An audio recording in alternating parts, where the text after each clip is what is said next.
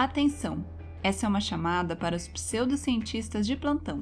Vistam seus jalecos brancos imaginários, peguem seus instrumentos imprecisos e me acompanhem nessa viagem. Esse é o podcast Pseudociência teorias bizarras levadas a sério.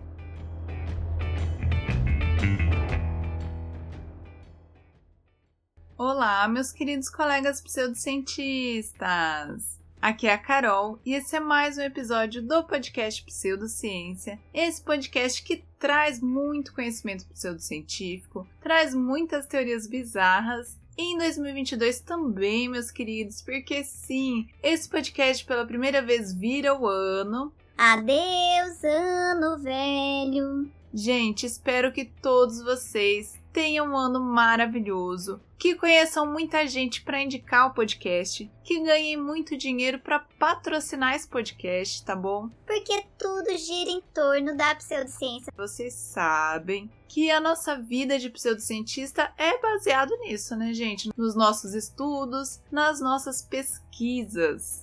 E esse ano eu já vou avisando que algumas coisas vão mudar por aqui, e a primeira delas é que a nossa pesquisa sociológica pseudocientífica vai ficar no final do episódio, tá bom? Então escuta todo o episódio que lá no finalzinho eu trago a nossa última pesquisa, as respostas de vocês, pra gente entender melhor o funcionamento da mente desses seres tão especiais chamados pseudocientistas. E para começar o ano bem, você já sabe que tem que seguir o podcast aí na plataforma de áudio que você escuta. É só apertar o botãozinho seguir e agora, se você escuta no Spotify, você também pode avaliar, deixar aquelas cinco estrelas marotas para tia. Faça esse favor, hein? Além disso, segue a gente no Instagram, arroba podpseudociência, no Twitter, arroba podpseudociência. Todas as redes sociais estão lá na descrição do episódio, na descrição do podcast, tá tudo certinho, tá, gente? Tá fácil. Não tem desculpa. Então, sem mais delongas, vamos iniciar o assunto de hoje, que é nada mais nada menos do que vidas passadas.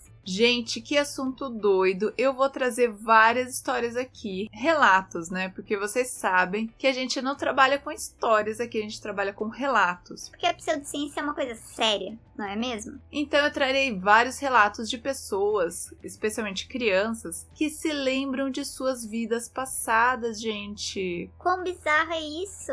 E ó, fica um aviso aqui. Eu sei que várias religiões tratam desse assunto, várias religiões trazem explicações para isso, mas aqui a gente tem que separar a pseudociência de religião. Assim como os cientistas separam a ciência da religião, né, gente? Nós precisamos fazer o mesmo. Então, esqueça a religião, esqueça o que você sabe sobre vidas passadas, porque aqui nós vamos comentar as histórias e daí discutir teorias bizarras que explicam essas lembranças, essas memórias de vidas passadas tá bom? Recado dado, vamos finalmente adentrar ao assunto. Primeiro, vocês já pararam para pensar que reencarnação significa entrar novamente na carne? Gente, eu nunca tinha parado para pensar nisso.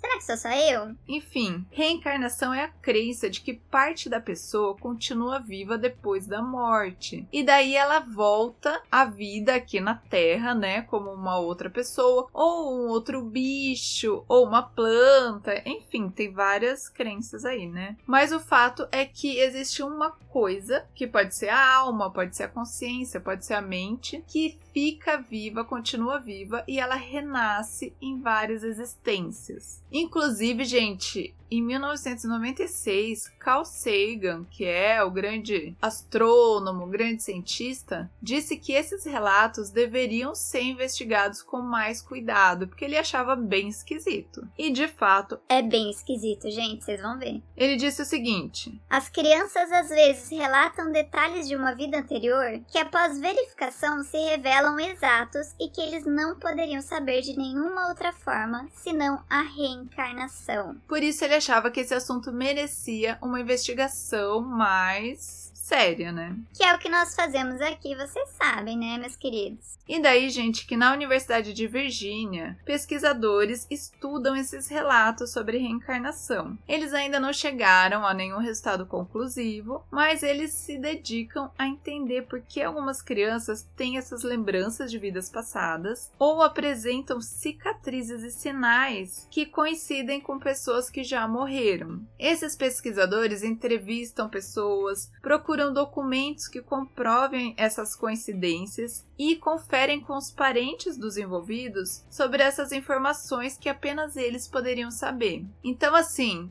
tem gente fazendo ciência em cima disso, tem gente tentando entender qual é que é dessas lembranças de vidas passadas. Que olha, é uma mais bizarra que a outra. Vamos começar com a história da Swarnlata Mishra. Nossa, eu sou ótima falando indiano, né, gente? Era uma menininha indiana nascida em 1948 em uma rica família da Índia. Gente, vocês não sabem o que aconteceu com ela. Aos três anos de idade, Três aninhos, hein? Bem pequenininha. ela viajava com seu pai quando de repente apontou uma estrada que levava a uma cidade lá. E ela pediu ao motorista que fosse para lá, para essa cidade, onde, de acordo com ela, teria a casa dela lá e ela poderia servir um chá. Pelo menos educada, né, gente? Sabe receber as pessoas, a menininha de três anos muito melhor que eu. Essa cidade que ela queria ir fica a 160 quilômetros da cidade dela. Então, assim, é claro que o pai não foi, né, gente? Mas acontece que a menina continuou contando essas histórias e falou o quê? Que o nome dela era Bia Patak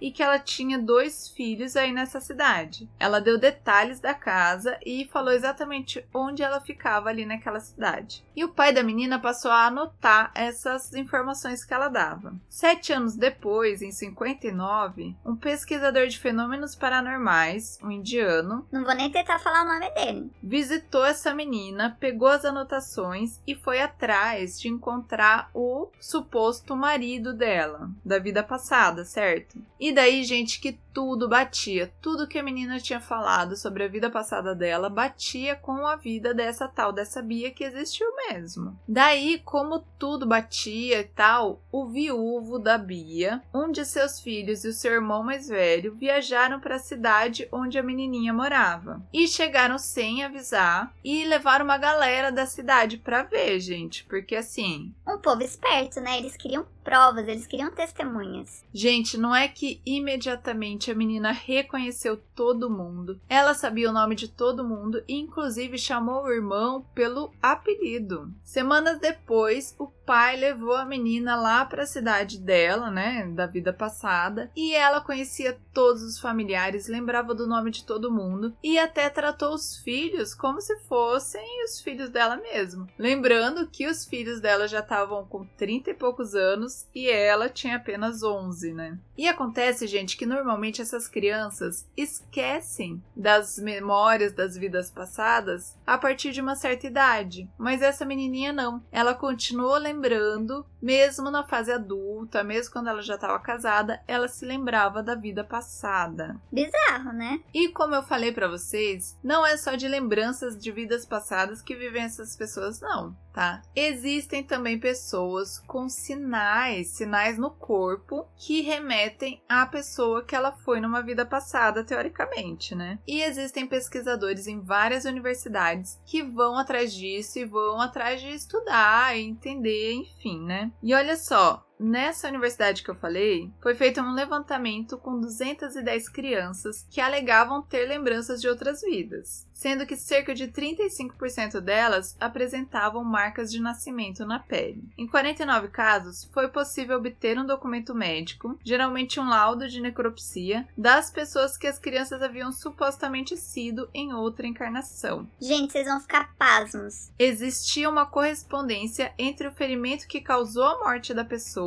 e a marca de nascença da criança, em pelo menos 88% dos casos. Ó, um exemplo dessas marcas é de uma menininha que nasceu na antiga Birmânia e ela dizia que se lembrava da vida passada e que ela era a sua própria tia, que tinha morrido durante uma cirurgia no coração. Gente, não é que a menina tinha uma linha no abdômen exatamente onde era a cirurgia da mulher, da tia dela? Misericórdia. Outro caso é do John McConnell, lá nos Estados Unidos. Ele era casado com uma filha jovem quando foi morto por seis tiros em 1992. Cinco anos depois, em 97, a sua filha teve um menininho chamado William. E ele nasceu com vários problemas no coração, mas com cirurgias, tratamentos e tralalá, ele ficou bem. Um dia, gente, a mãe dele foi brigar com ele e ele disse o seguinte: Quando você era criança e eu era o seu pai, você fazia um monte de coisa errada e eu nunca bati em você. E daí, imagina você escutar isso do teu filho né? A mulher achou estranho, mas ela achou que. Ah, esse menino é muito esperto. Ele quer fugir da bronca, né? Mas as coincidências continuaram. Um dia ele perguntou à mãe sobre um gato que ela tinha na infância, o Boss. Acontece, gente, que Boss não era o nome do gato. O nome do gato era Boston. E a única pessoa que o chamava de Boss era justamente o pai dessa mulher. Daí que a mulher começou a ficar esperta, né? Ela pegou uma foto que tinha o gatinho, o Boss, e um outro gato e mostrou pro menino. E ele nunca tinha visto essa foto pois o menino falou qual era o boss e ainda lembrou do nome do outro gato. Gente! E daí que ela foi olhar e justamente as malformações do corpinho dele eram exatamente nos mesmos lugares que o avô dele tinha sofrido os tiros. Como você explica isso, meu querido? Outra história que eu trouxe para vocês também é da Índia e aconteceu com uma criança de 6 anos de idade, um menininho chamado Taranjit. E desde os 2 anos de idade, ele dizia que o seu nome era Satnam Singh e que ele era de uma outra cidade, que ficava a 60 quilômetros dali. E ele ainda falava o nome do pai dele, gente. Ele falava que era Jet Singh. Como se isso não bastasse, ele descrevia exatamente como tinha sido a sua morte. Ele disse que tinha uns 15 ou 16 anos, ia para a escola de bicicleta quando um homem bateu nele com uma scooter. E ainda deu data, tá? Ele falou que tudo isso aconteceu dia 10 de setembro de 1992. Gente, ele descrevia detalhadamente a cena, com seus livros todos ensopados de sangue e que ele tinha 30 rúpias no bolso. E daí que o menino falava tanto nisso que a família resolveu ir atrás e investigar. Imagina se você lembrasse da sua própria morte, deve ter sido muito traumático, né? Daí a família provavelmente pensou: vamos atrás disso para resolver logo o problema desse menino. Gente, não é que o pai do menino foi até essa cidade, e encontrou um professor que confirmou a história. Realmente, em 1992, um adolescente tinha morrido em um acidente com uma scooter enquanto ia para a escola de bicicleta. O pai então levou o menino até a família desse rapaz que faleceu e ele conseguiu reconhecer cada um da família antes que eles se apresentassem. Eles confirmaram a história dos livros cheios de sangue e das rúpias no bolso. Além disso, pasmem, quando pegaram os cadernos do menino falecido, a letra era igual à do menininho, que dizia ser ele, gente. Mais uma história na Índia. Aconteceu com Shanti Dev na década de 1930. E, gente, era uma menininha que não falava até os 4 anos de idade. Ela mal falava, falava muito pouco. Quando ela finalmente começou a falar, a primeira coisa que ela disse foi que queria voltar para sua verdadeira casa em outra cidade para o seu marido e seu filho pequeno. Gente, a família não deu muita bola e a menina tentou fugir de casa para ir para essa verdadeira casa dela aí. Isso com seis anos. Daí, como isso aconteceu, né? Ela tentou fugir, não conseguiu, mas daí ela chamou a atenção da professora. E essa professora foi atrás de descobrir esse negócio aí. Uma pseudocientista, obviamente, né? Ela usou o nome e o endereço do viúvo da menininha e enviou uma carta a ele. E daí, gente, que ele confirmou todos os detalhes do que aconteceu na vida da mulher dele. O nome dela era Lud Devi e ela morreu durante o parto. E daí, né, que depois que conseguiram confirmar confirmar esses detalhes, os pais resolveram levar a menina lá para casa. Quando ela chegou lá, tudo estava como ela descreveu: o bairro, sua antiga casa e até a sua irmã e filho da vida passada. Que bom, né, gente? Pelo menos ela reencontrou a galera.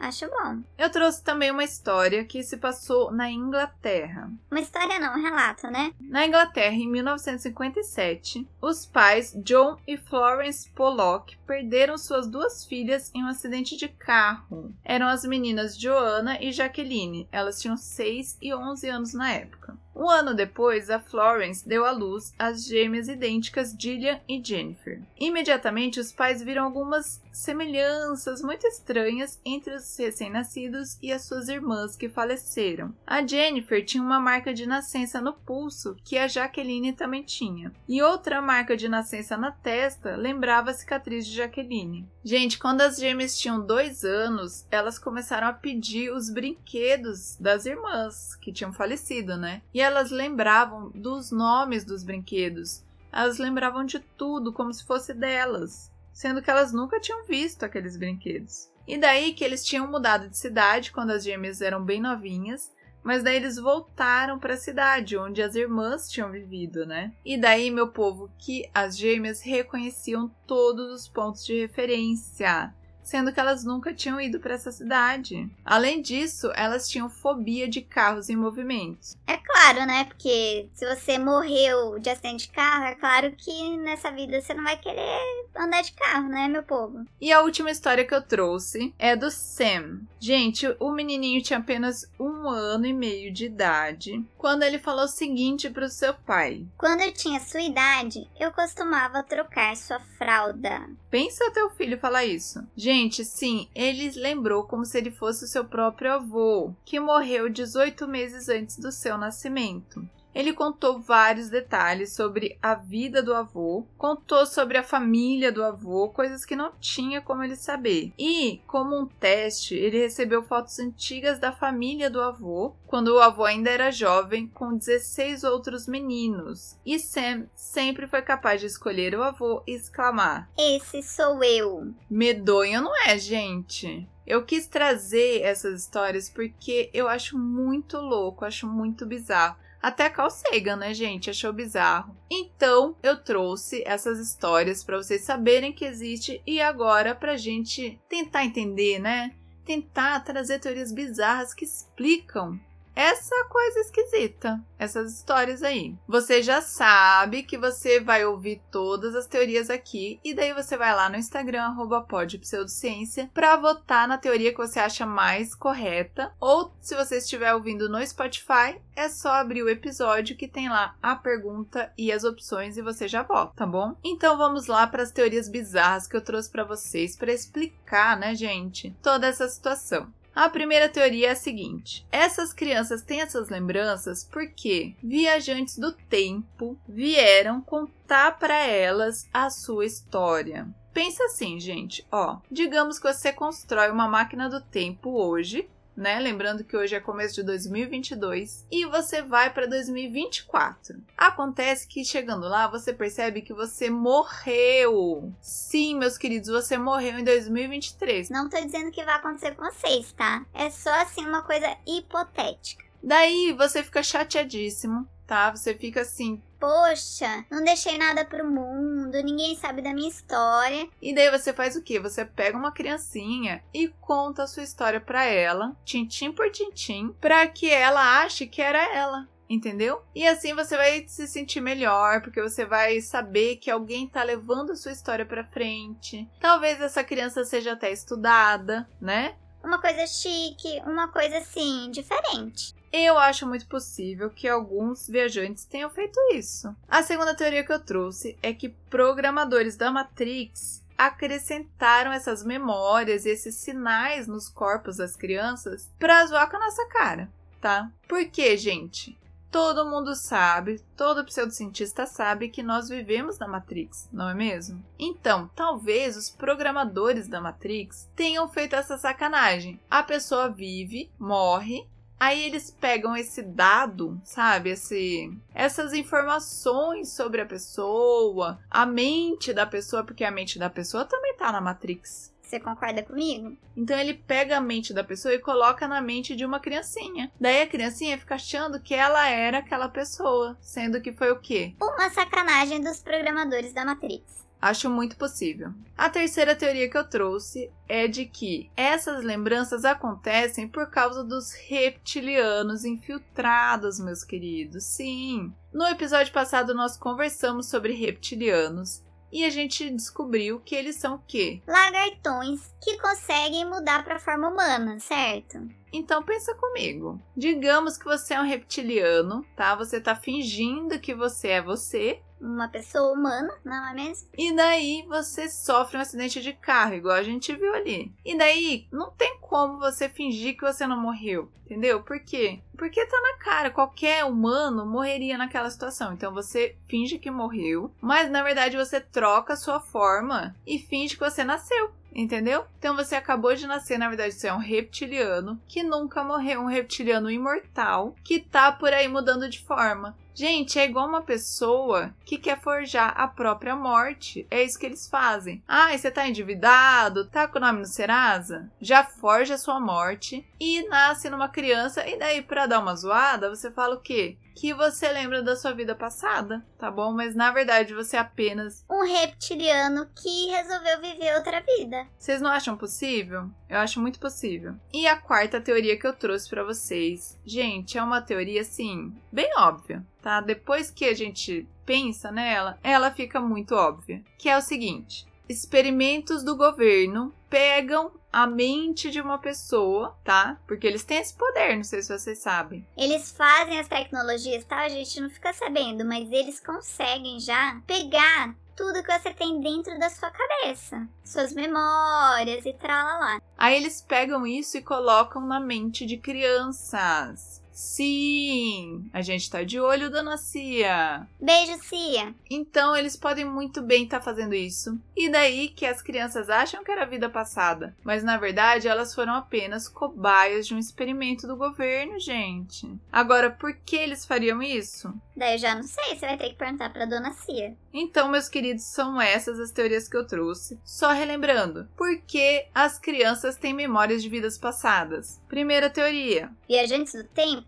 Segunda: Programadores da Matrix. Terceiro, reptilianos infiltrados. Ou quarto, experimentos do governo. Então vai lá no Instagram para responder ou responde no episódio no Spotify, porque agora nós vamos à nossa pesquisa sociológica pseudocientífica, que foi a primeira do ano, né, gente? Oh, maravilha! Pouca gente respondeu, acho que tava todo mundo comemorando, né, gente? Eu sei que vocês têm vida, tá? Não deveriam, porque vocês deveriam o quê? Estar estudando. Vocês deveriam se dedicar à pseudociência. Mas enfim, né? A questão da nossa pesquisa sociológica pseudocientífica foi a seguinte: Qual pessoa você gostaria de ter sido numa vida passada? O pseudocientista Marco disse: Um personagem é muito difícil, mas um na época do Antigo Egito ou na Antiga Grécia. Porque ele é chique, né, gente? Você vai ser o quê? Um qualquer nos tempos modernos e tal? Não, você vai ser alguém nessa época que é estudada até hoje. É uma época chique, é uma época assim, conceito. Inclusive seria bom mesmo, porque você saberia quem construiu as pirâmides, por exemplo, se você viesse do Antigo Egito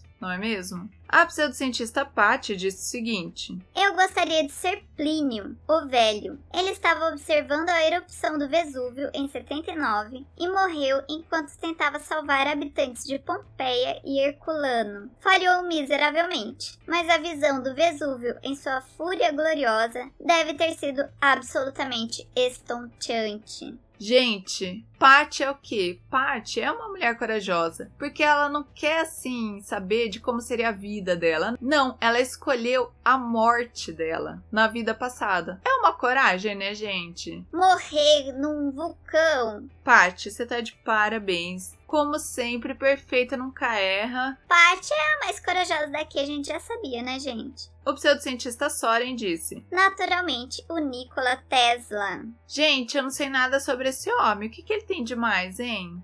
Que várias pessoas gostam desse homem. Eu sei que ele é tipo alguém super, mas o que ele fez? Não sei. Me contem lá no Instagram. Porque a tia é ignorante, tá bom? O pseudocientista Dudu disse: Alexander Graham Bell para desistir de inventar o telefone e hoje não existiria WhatsApp. Dudu, perfeito! Queria muito que não existisse o WhatsApp hoje, gente Que a única vantagem do WhatsApp é o quê? Que as pessoas não precisam mais te ligar. Mas se não existisse o telefone, já não ia ter ligação mesmo. Então, assim. Totalmente de acordo. Meus queridos, esse foi o primeiro episódio do ano de 2022. Espero que todos fiquem muito bem, que esse ano seja muito bom para todo mundo. Muito obrigada quem ouviu até aqui e a gente se vê no próximo episódio. Até mais!